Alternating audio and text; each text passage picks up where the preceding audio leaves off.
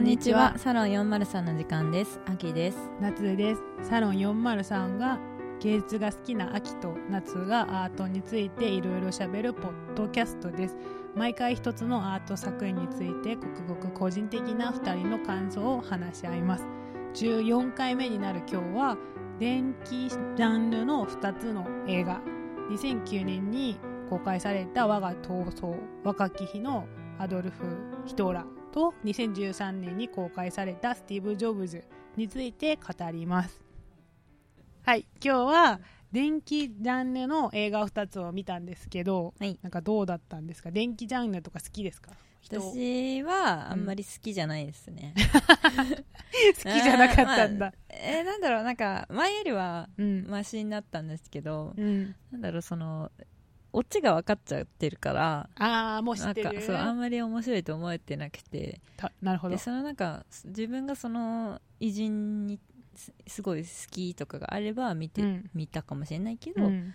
なんかとりあえずじゃあヒトラーのうん。電気とか、うん、ジョブズの電気とかあっても別に全然興味はなかったんだけど、なるほど。まあ、でも近年ちょっとねやっぱりねそういう歴史に名を残す人ってどういう人だったのかなっていうのが気になるからまうん。あちょっとは見たいかなと思うけど、うん。でも結局うん。なんか映画とかになっちゃうと、はい。なんかエンタメ性が重視されちゃって、うんうん、なんか史実と違ったりとかそうですね。過剰になっちゃうからちょっとまあそんなめっちゃ好きって感じじゃないかな。まあ私も、まあ、そこまで好きではないんですけど、うん。なんかたまにその人物についてうん。なんか知りたいなみたいな時あるじゃないですか、うん。たまに。たまにね。たまに本当にたまにそう。いやでも5年に1回ぐらい。結構ないね。5年に1回ぐらいちょっと勉強のためにみたいあそうそうそうねなみたいな感じなんかで教養的な教養教養。もうほぼうん。教養的な、そのあそれはわかる遊びたい気持ちではないんですよね。うん確かに。そう。エンタメを楽しむっていう気持ちでは見ないんだよね、そうみまあうん。それでは見ないんですけど、うん。まあ、ヒトラーとかはうん、結構なんていうかな。そもそもこの人が、うん。み美術やってたことを知ってたので、うん。なんかその美術の話を、うん。があまりなんか普通一般的には多分知られてない感じ私知らなかったもん、ですよね、うん、ですだからそれについてちょっとなんか知りたいなみたいな勉強したいなっていう感じでうん、選んだけど、うん。そんな美術の話出てこなかったっていう そうだね。ちょっと、まあ、悲しいことはあるんですけど、まあ、はい。それに合わせてジョブズもうん。選びましたね、ジョブズなんか興味はないですね私。あそうなんだ、うん。私ヒトよりヒトラーよりは上手 なんでかっていうと、うん。今ねこれを撮ってるのも Mac だし、うんね。MacBook Air だしはい。あの使ってるのも iPhone だからそまあ興味はあったしやっぱり驚異のプレゼン能力がある人っていうのを知ってたからちょっとまあどういう人なのかなって気にはなってたんでね。まあ、うん。でもあのアート？まあ美術もそうですし、うん。あの音楽やってる人はまあアップルみんなあれです音形を。結構そのアップ音楽のソフトとか、うん。えー、とデザインのソフトとかは、うんうん。アップルユーザーが多いよね。ですよね。うんだからちょっと興味あるかもってことですよね。私はどちらもできないから。もちろんできるまあ私も使ってますけど全然なんか、マイクロソフトの方がうん。いいなって思うタイプ。まあでも使ってみてどなんか私ももともと Windows 使ってたんだけど、うん。全然 Mac にしても何もなんか違和感がないというかいやでもそれはいや違う。アキさんのテクノロジーに対する能力のあれが違うからでもでも一般的には、うん。まあ、この話そんな広げるべきじゃないかもしれないけど Mac の方が簡単に感覚で使えるって言われてるんだけど。いやなんかそれがうん。なんかわかんない。多わかんない。分感性を使う人はそれできるかもしれないんだけど感性が低い人としては全然なんかちゃんと説明してくれないと分かんない系の人はそうそうそうそうそうそうなんかうん。難しいんだもん。なんかとりあえず押してみるとかしない系。あとりあえず押してみるけどわからない,、うんわかんない。押してはみるけどその仕組みがわかんない。いまだにわかんない。です、学校とかみ全部うん。あの、アップルなんですけど。あそうなんだ、うん。全然使えないんです。全然使えない。まだいまだに使えない。まあでも私も多分うん。その性能の2%ぐらいしか使えてないから、いやそういうこと言われたらで。0.2%ぐらい使ってるからこっちの方は。本当ね。ええ多分ジョブ20%ぐらい使ってジョブるズには申し訳ないと。上手には。思うぐらい使えてない。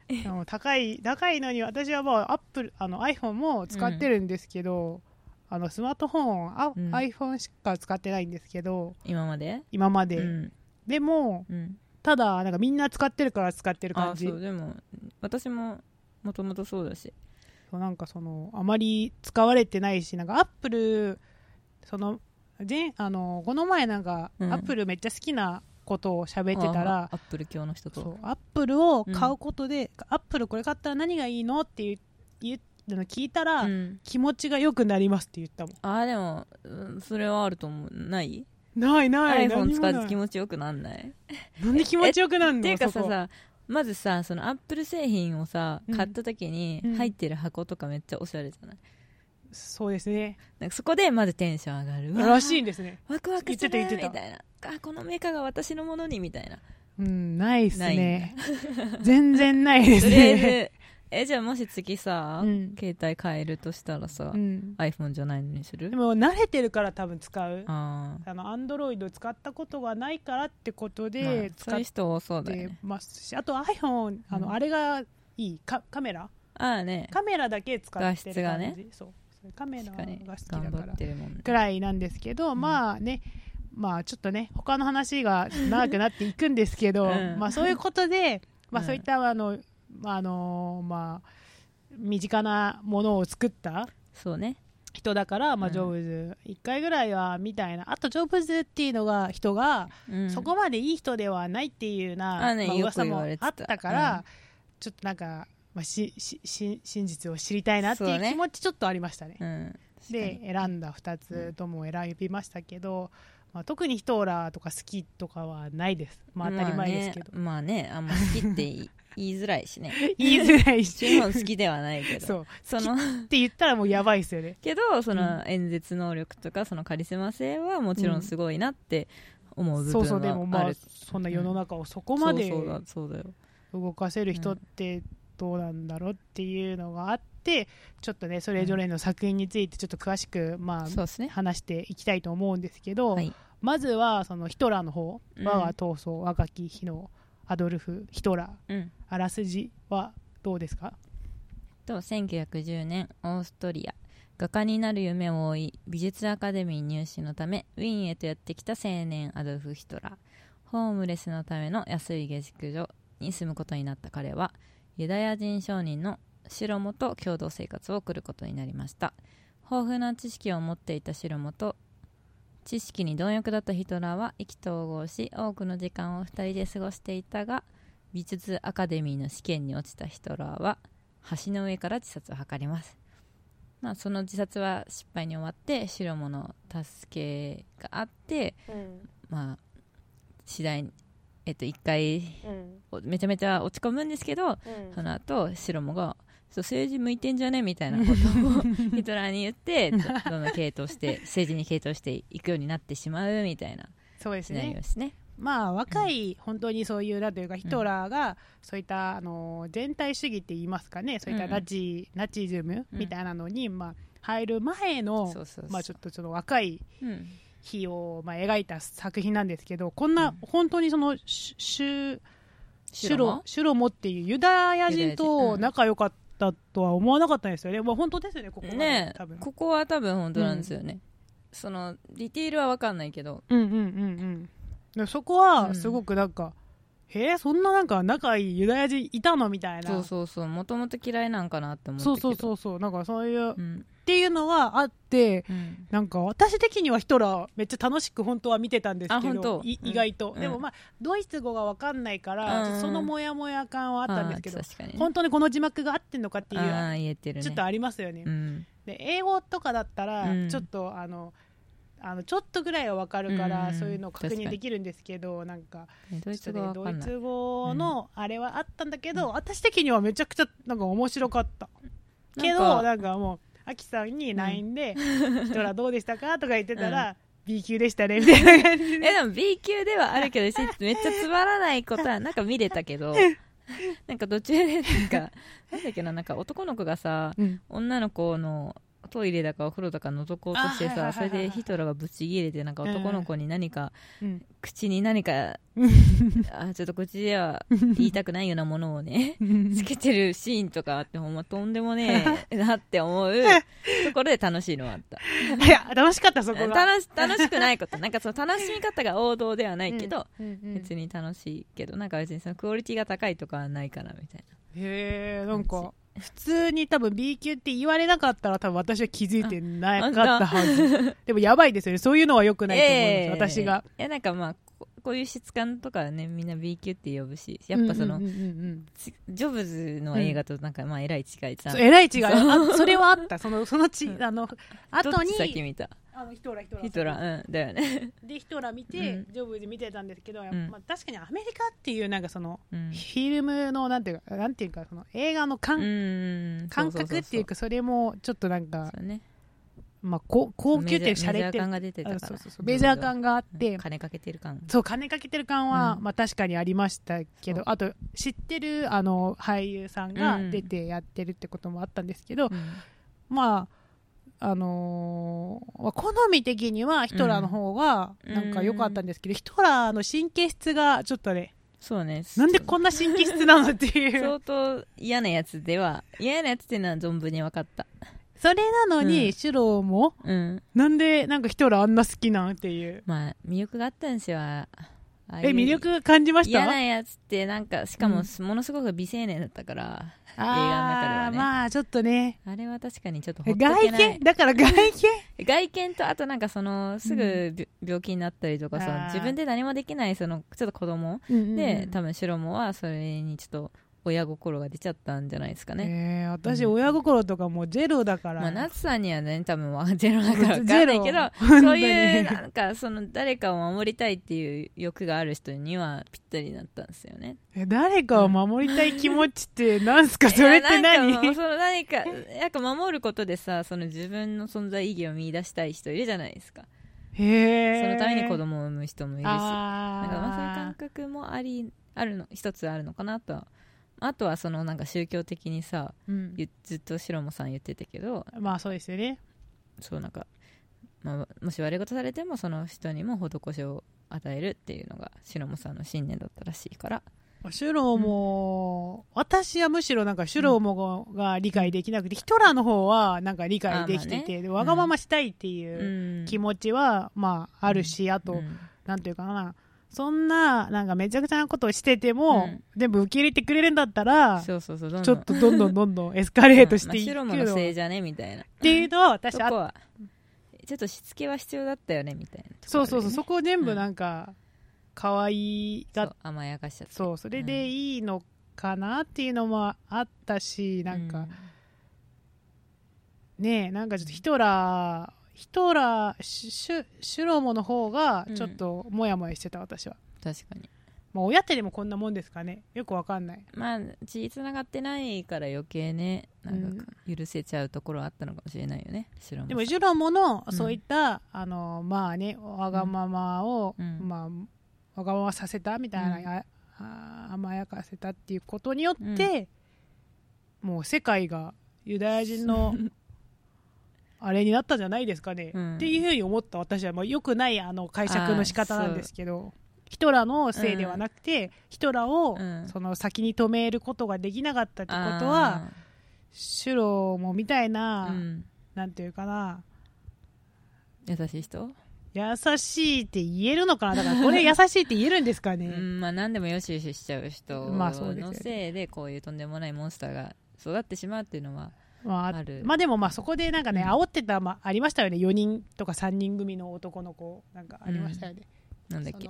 ユダヤ人なんかいじめようみたいな感じでああなんかそ近のづいてきた。なんか肉のさあそうだね。そのなんかグループに入ってさそうそうそう。なんか銃でなんか撃ったりとかしてたそうそうそうそうそう。あれがなんかあユダヤ人に変わるのかなみたいなうんうんうんうん。思ってハラハラ見てましたけど。まあ怖いですよねそこは、そう。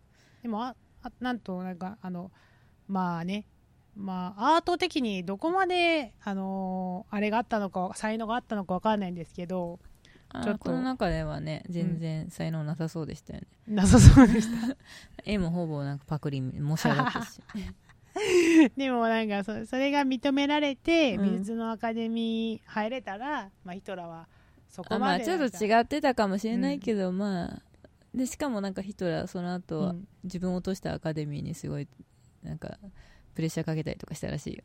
えそうなんですか？素直な人だよね。さすあ いつがめみたいな。さすが。いやちゃんとね自分の感情に素直に動くから。大人とかじゃないから。ここは冷静に大人になろうとかないから まあいいんですよね。ヒトラーのそういうところはいい。なんかそのまっすぐ。そうなんか 悪人として見ることができるってこと なんかいいんですよね、なんか余計にあるじゃないですか、うん。この人には優しいんだけど、うん。まあなんか悪いことしたみたいな、うん。ってなるとこの人ってなんか悪い人なのかいい人なのか分かんないみたいな。多面的な人みたいな。確かに筋が通ってるから、うん。そういう人ってなんか信頼されやすいんですよね。いつも同じような風に見えるから。そうそう。なんか全然なんかいいようなそう気が気はしたんですけど、まあ、うん。ヒトラーはまあ好きにはなれません、まあ好き、まあ、この映画見て好きになることはないと思う、絶対ないないけどまあでもあでもあの書き込みとかあったんじゃないですか。そのうん？アマゾンフライムとか見てたら書き込みとかあったんですけどああのコメント？うん、なんか。めっちゃさみんなつまんないって書いてた、そう、うん、なんかそういうのよくないですよね。私みたいな。面白く。書いてあげなよ。そう書いといた方がいいめかちゃめちゃおなもろかったでもそこでプラスん。なんかここれを見てなんかうんヒトラーがいい人だと思っちゃいけないですとか強く書かれてましたよね。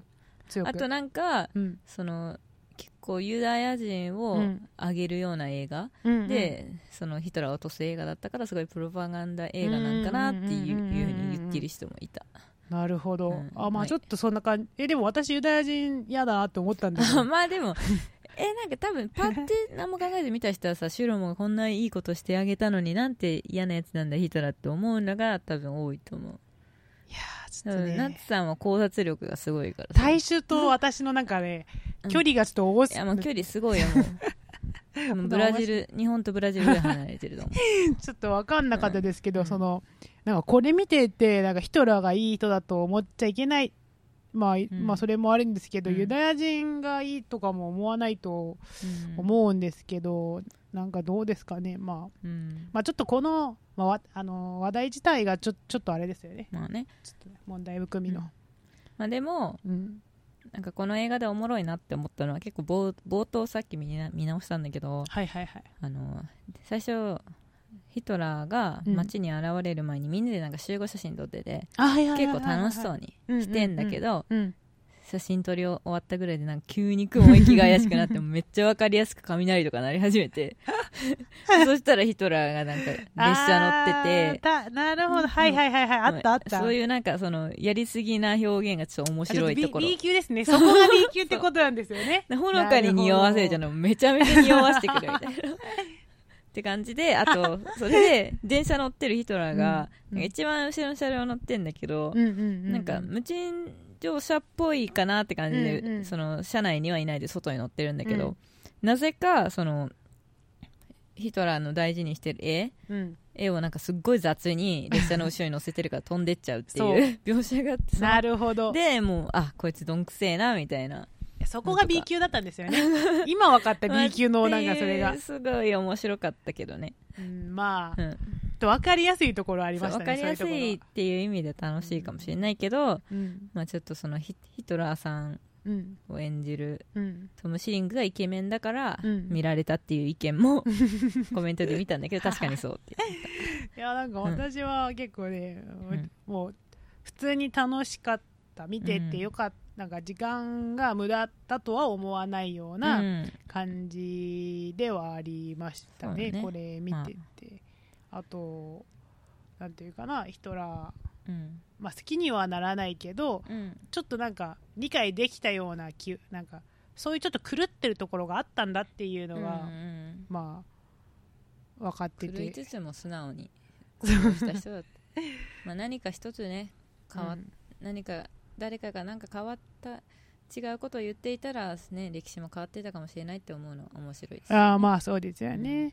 でもこれって、うん。この映画って基本的に、うん。あの日本でも公開されてなかったしそのあの、上映はされてなかったし韓国でも上映されてなくてうん。結構の B 級の映画だと思います。ね 全然知らないと思う。そう。なんかでもヒトラーの映画って結構何個かあるよね、そうそうそう。なんか帰ってきたヒトラーとかそう見てそう。そうないけど。そうそうなんか人気。なんで私がこれを選んだのかっていうことなんですそう。よねあえてこれかみたいな。なんかうんまあ我が闘争って書いてたから、ん。そんな B 級なやつだと思わなかったんだけど、そう。なんかなちょっとねタイトルちょっと分かりやすくしてほしいんですね。ちゃんとしてるなんかあれなの、映画なのかなと思って選ぶ結人いるから。構そういうチョイスしがちだから。そうね私のチョイスはねどんどんどんどん間違っていくから。いやでもそうか通な感じで選ぶよね。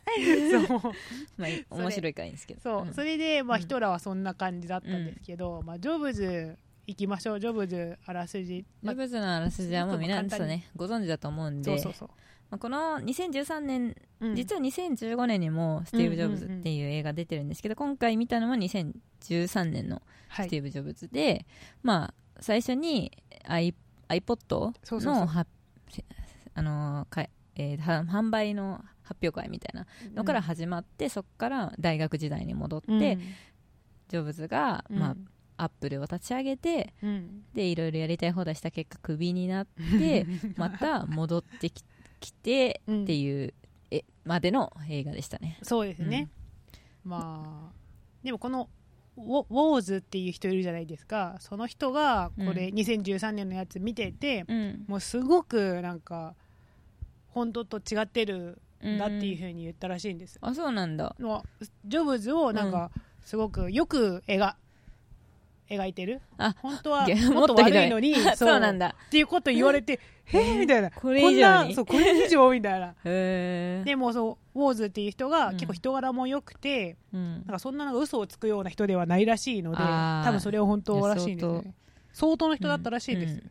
でもなんかジョブズのなんかなんジジョブズ検索すると結構ひどいこととかね出てくるから、相当な変わり者ではあったけどなんかこの映画見てそこまで確かにねそん。なひどい人だと思わなかったけどね、なんかそのあそうそうそうそうコンピューターあその Mac とかを作りたいっていう気持ちを一番大事にしてる人っていう風にしか見えなくてそのすごい嫌なやつとは思わなかった。若干その、なんか他の朝とかスカリとか、まあ、いろうん。いろ出るじゃないですか、うん。その人たちがちょっと悪者っぽく見えたところはある,、あるっちゃあるんですよ、ね、そうそう。なんかジョブズがうん。みんなに裏切られたみたいな。そう。はめられたみたいな書かれてた。まあ、ちょっとそんな感はありましたよね。そうね。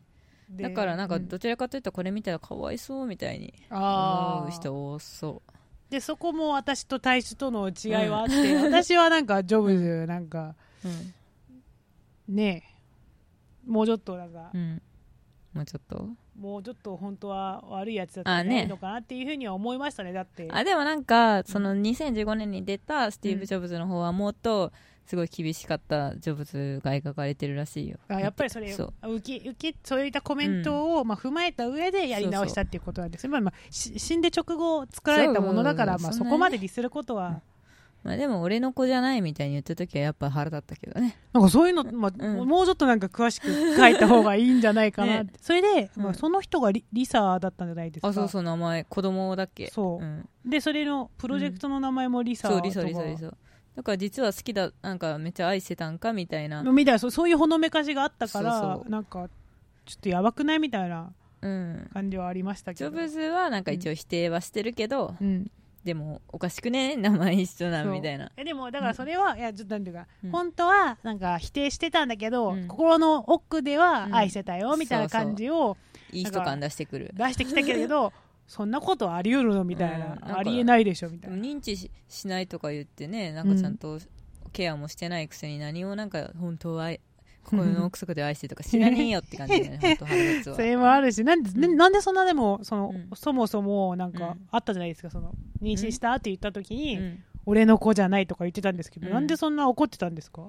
浮気、えー、あーなんかでも分かんないよね。そう、まあ一つは面倒くせえこと起こったからもう怒って追い出そうなのか、うんうんうんうんもしくはなんかそういうなんだっけなんかさ一緒にさ大学う生んでなんかインドに行った子そうそうそうそうとなんか浮気してたんじゃないのみたいなそう。話あったからそれでそいつの子じゃねえのかみたいなみたいなのが。話で怒ってたのもありつつ、そう。なんかちょっとなんかうん。ヒトラーよりも私はジョブズの方になんか共感ができなくて、まあそうね。ジョブズ難しかったよね、こうん。どこに感情移入すればいいのかが分かんなくてそのうん。ちょっとむしろヒトラーよりジョブズの方がちょっと退屈だったような。あー。なんかヒトラーはなんかとんでもない展開がボンボンボンボン出てきてジョブズは別になんか映像綺麗だけど別に特になんか話なくねみたいな感じで進んでいくというか。そう。なんかそんな感じですし、盛り上がりがそなんんななかった。か結構、うん。まあどうですかねそのこれヒットしたんですかねこの映画って。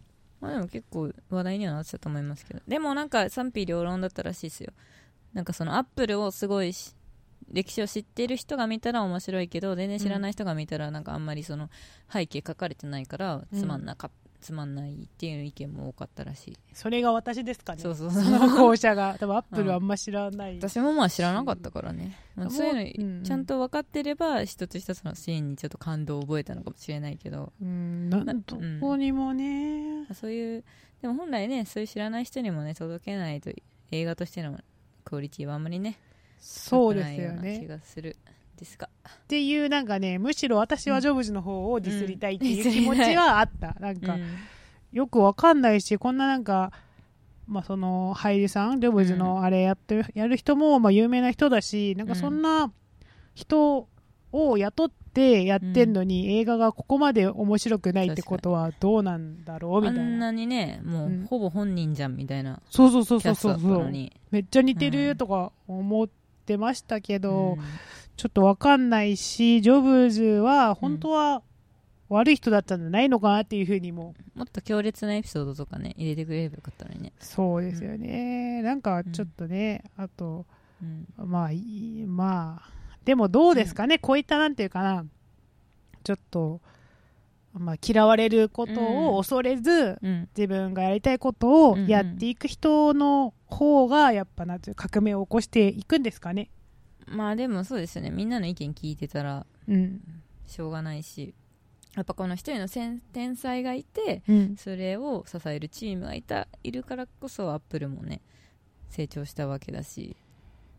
まあそうですよね。うん。なんかちょっとなんかそれはちょっとなんかねいつも私も思うんですけど、自分の周りのことを考えて思うんですけど、ちょっとなんかねうん。みんなに優しいとかうん。人がいい人、だからそううんうん。人柄がいい人が必ずしも成功してたり、いいなんか成成績っていうか結果を残すわけではないので、うん。なんかちょっとどうどうどうだろうみたいな、どっちをあの自分もどっちを、あの優先してうんちょっと生きていけばいいのかっていうのは考えますね。まあねここまでね天才な人だったら多分人の気持ちとかうん、考えられるけどもよ考えないっていうそうそうそうそうところはあるとそれをその相手をね満足させるよりも自分が作り、うん。世に作り出したいものをうん。出す方が世界にとって意義があることだと思ってるからここまでね、うんやってるんだと思うしどうですか？どうそそういう感覚あります？私は全然この天才じゃないんで もう誰にも嫌われたくない。もう穏便に穏便に。あでもなんか最近、うん。私なんか会社でうん。なんかねその結構なんかうん。きついこと言,、言っちゃうようになってきちゃったんですよね。前までは全然言わなかったのに。うーんなんかねイライラしちゃうんですよ。あら。だから何で？あのねなんかその会議とかしてうんうんなんかみんなな話をなんかこういうことがあるこういうことがあるこうこうしないといけないね、うんうんうん。でじゃあこうしましょう。いつ、うん。いついつまでに誰々がこうしましょうってやってほしいんですよ私は、うんうんうん。なのでみんななんかこういうことがあるね困ったねそれは大変だねで終わるんですよ。ああそれ嫌ですね。はぁ何何この時間と思って、うん確かに確かに。でこの前えじゃあそのことはどなたがいつはお話ししてくださるんですかってお言ったらちょっととなんか変な空気になっちゃって。あやべえ。って思ったところがあるから ちょっとちょ私最近調子こいてるかもしれない。あいつ最近調子こいてるなって思われてそう、でもね言った方が絶対いいんですもんね。うん。だってそのちょっとあれなんですけど日本のああいう感覚ありますよね。あるある。なんかその共感するだけみたいな。すごいなんか困ってますよみたいな、うんそうそうですよねで終わるみたいな。じゃあどうしましょうって私はすぐしたいのにうん。なんかみんななんだそれがうん。なんか仕事じゃなくてね友達とうんうんうんうん。喫茶店とかで喋ってて それなら別に私はいいんですよ。うん。私はやらないけど。でも会社でそれやんなよって思っちゃって。ですよね、うん。ちょっとねそれはありますよね、そのまあ、私生活ではどういうあそういうコミュニケーションしてもいいんですけど、まあ、会社なんで、うん、でもなんかこうやってジョブズみたいに何かを作り出したいって人はそんなのに構ってるね。時間はないと思うんでね。まあそうですよね、まあ人によってはすげえひどいやつって思うかもしれないけれども。そうでも愛してた人もい,、いるいるとは思います。このこのあ,、うんあのジョブズのこういったなんかうん。わがままな性格,、うん。性格とかも、うん。まあすごく好きって思う人はうんいたと思いますね、でもまあわかんないけど、まあカリスマ性がやっぱあるしね。カリスマ性ありますね、まあ、両方ともカリスそうそうマ性がある二人ともね。人でしたね、うん。ないんで自分がないんでなんかねね欲しいなと思った。欲しいですか？カリスマ性欲しいわと思いました。本当に？うん。へなんかそのえなんか絶対的自信があるじゃないですかこういうああそうそうそうそうそう。だから全然相手のこととかも考えないでやれるけど、うん。やっぱ自分は自信がないから結局相手の言いなりになったりとかしちゃって。で言いなりにならないような気がしますけど 秋田さんなります？あ全なる。もうならないなって思うんですけど。言いなりですよ私いつだってもういつだって言いなりですよ。全然そんないや想像つかないな。私は従ってますけどね結構。だってなんかその何？この前表さんあのその、うん。どこ？あなんだっのあの記念館えー太郎太郎の記念館あ行った時も私がめちゃくちゃなんかその説教したんですけど、うん。その後でそのその説教は間違ってたと思いますとか言ってたらそうですね私聞いてないからみたいな感じで言ってたもん。ー そんなこと言わないです。よちゃんと聞きましたよ。全然なんかね、うん。そういうの言われてもねみたいな風に思ってましたみたいな。って言われたもん、もうねカリスマ性え欲しいのかな？これ以上？欲しいよ。欲こしいよ。何を目指そうとしてるんです？ヒトラやっぱヒトラー目指さないけど その演説とかねその、ジョブズのなんかプレゼン力とかすごいかっこいいからね、ーいやーちょっとねい。これ以上はちょっとうん。やめといた方がいいよ話すのが苦手だから。話すの？まあまあプレゼンとかねそういう人前で。でもそのひあれですよね。ヒトラーもジョブズもめっちゃ練習してたんだもんね、ですもんねそのヒトラーもあのし白物を、うん。あの売ってるところをめっちゃ見ててなんか研究してたよね。研究してたんですよね。やっぱね努力ししてまあもちろんねポテンシャルも高いんだけど。ううん。んまあでも、まあ、努力すれば結構、まあうん。せまあ、性格は結構大事だと思いますね。自信あふれてる人うんうんはうん。基本的にはプレゼンが向いてるような気がします。謙遜だったりちょっとうん。控えめになると、うん。結構面白い、あのープレゼンとかにはならないような気はしますね。うんちょっとまあ結構嫌われることに対してのなんかね。嫌われる勇気持たないと。そうそうそう持たないアと心理学だ そういうのはあるかなっていうのはあるんですけど、確かに。まあ、カリスマは私は欲しいんですけど自信、ナツさん自信ないわけではないですもんね、そう自信私はないと思わないんであるんだけどね。自信うんうんはいらないかな、うん自信はこれ以上。ねはこれ以上はいら、ちょっと余計な自信が多すぎるような気が なくした方がいいような。いやいやそのままで。気もしなくはないので、うん。まあ、自信はいらないです、うん。これ以上持ってたら本当ヒトラーになってしまうので。確かになりなりつつあるから。そうそう、それは抑やめえたた、やめといた方が。新たな独裁者が生まれそうそうそう私のせいで生まれたことになっちゃうからね この流れだと、ダメダメ。うん。それはありましたね。うん。結構、あの、でも二つ両方見てて、うん。結構思ったのは、うん。両方とも結構自信あふれてる、そういう性格もあったし、そうそうそうあと結構、美しいこと、まあ、うん。ヒトラーもその美術だったし、そのうんスティーブ・ジョブズも、うん。その、なんていうかな、この字字の手、何のグラフィーみたいなのあったんですよ。ああねやってたよね。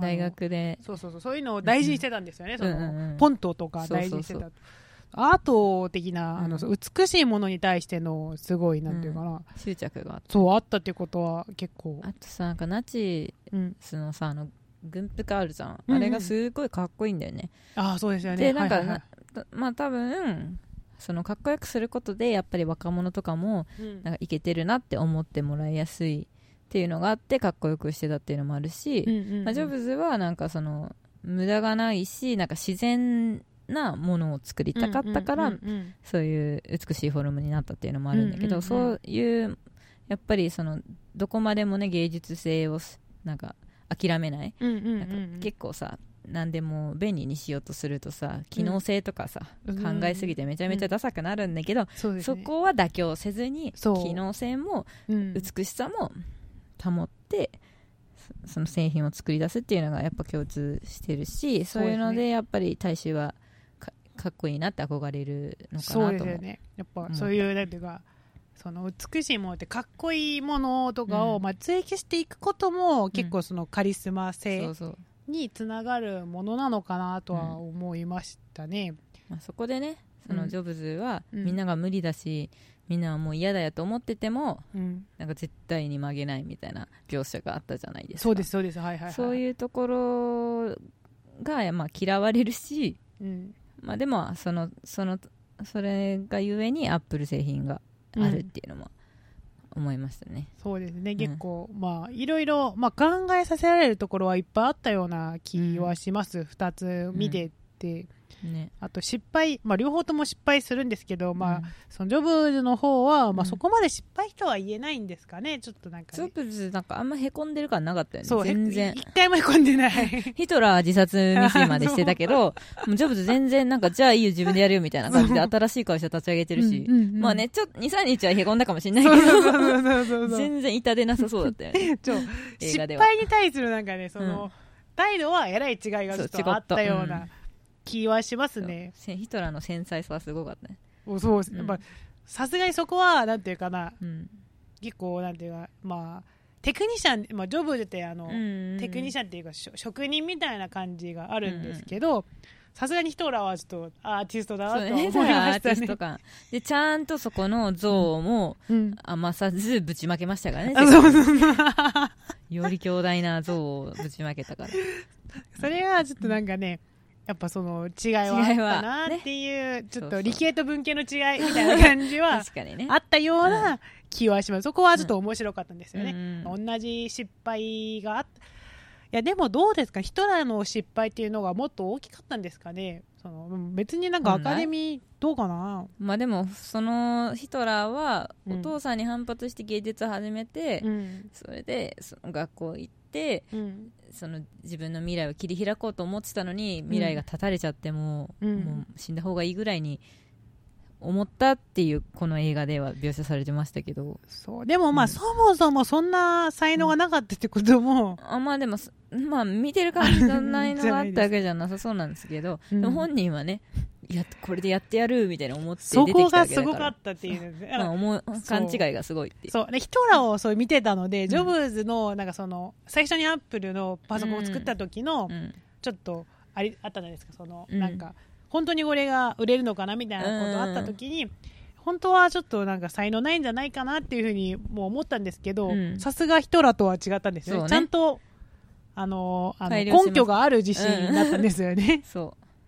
それはなんかすごいう、うん。なんかなんていうかやっぱ才能がある人が自信を持って、まあ持っていくと、まあ、失敗があったとしても乗り越えられるし、結果的に、まあ、アップルっていうのは、あのまあ、この周りの人にはジョブズがちょっと迷惑かかけたかもしれないんですけど、うん。まあ、うちらに対してはもういいテクノロジーを、まあ、与えてくれてるんで、うん。まあ、世の中にもいいことしてるんですけど、なんていうか才能がない人がちょっと自信にあの溢れてしまって、うん。そこで失敗して、まあ、そこで立ち直ったしても、うん。ヒトラーみたいなうん。結果につながるんだって思うそとなんか才能って怖いんだなみたいな。怖いですよ。もうどっちに転がるか分かんないですからね。なんかそういう感じはありましたね、そのん。才能がない人は、うん。まあまあ、結果的にヒトラー自身はうん。結構うまくいったかもしれないんですけど、ん。才能がない人はちょっとなんていうかそのまあなんていうかなそういう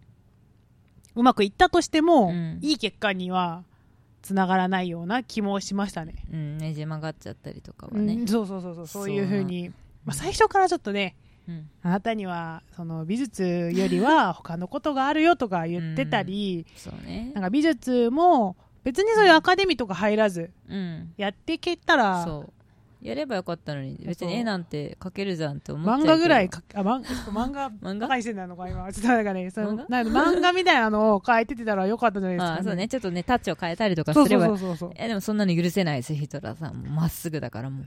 それしかない。あ入らなかったらもう終わりだと思っちゃうからヒトラーさうんんなんかね性格ちょっとどうどうにかした方がいいんですよね、まあまあヒトラーそんまあね本当です。どうにかしてくれてたらこんなことになってないですから本あーうん。そうですよね。ヒトラーはちょっとね、ちょっと残念。でも、なんとか若い日、若い時に、うん。なんとかの支援なり、治療なり、うん。なんなりがあったら、こんな、なんか、ああじゃあもう社会福祉が充実してないせいちょっとなんかね、最近引きこもりのこと考えてたりするのあーそうねねで、今日本でいろいろねあるのでまあ、引きこもりだから、まあ、事件が起こるわけでは全然ないんですけど、そのつながりを、うん。あの、あまりにも強調しちゃうと、ちょっとうんね、引きこもうりんとか引きこもりの家族、うん。引きこもりさんの家族たちが、ちょっともう、あの余計なスティグマを持ってしまうので、うん。まあ、それはもうだなよくないと思ってるんですけど最初、うん。あの最初最初って若いうちになんか支援があってたら、そうね。ヒトラーもそんなうん。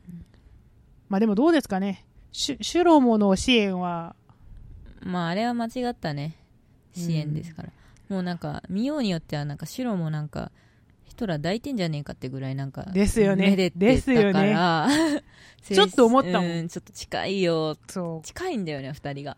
近い？そう。でもなんかそのうん。子供として見てるわけでもないような気もするし、だからちゃんと成長うん。させてあげようっていうよりかはもう本当に可愛いから、めうん。パンをあげるよみたいな感じでめでてめでてみたいなね。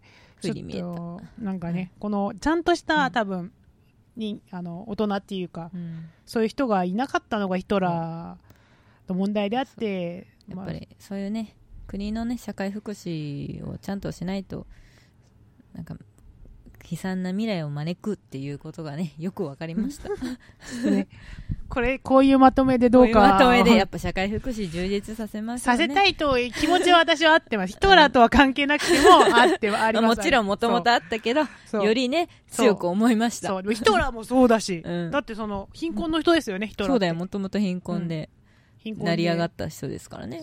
演説一つで、うん、まあそれはそうなんですけど、まあちょっとね、お父さんまあそのに暴力も受けてね。そう、まあかわいそうな人ではあるんですね、うん。そういった状況環境的にはかわいそうな、恵まれてない環境ではあるんですけど。だからといってなんかこういう風になってしまうとしまってもなんかいいっていうわけではないので、そうそうそう。どうですかね。ちょっとこういう風にちょっとね、まとまりました。ぐるぐるぐるぐるぐるぐるちょっとまとまってないよううなん。気はするんですけどね、うん。なんかあります？私がこちら2つの作品を見て思ったのは、うん。やっぱそのカリスマ性が正義であろうと悪であろうと うん。惹かれてしまう気持ちがあるっていうことをうん。ね痛感しました、確かうん。結果的にそれがに、うん人々を喜ばせるものなのか悲しませるものなのかわからないけどうん。すごく魅力がある人は素敵だし恐ろしいっていうことを学びました、そうですね、うん。こちらもカリスマ性を追求していきましょう、追求していきましょう。今回のサロン403はここまでです。14回目はいかがだったでしょうか？感想等ございましたら Twitter、Instagram コメントをくださると嬉しいですサロン403さんのメールもあるのでよかったらコメント感想を送ってみてください。それではさようなら。今回の秋によるカバーはレディー・ガガの「ボーン・ディス・デイ」です。聴いてください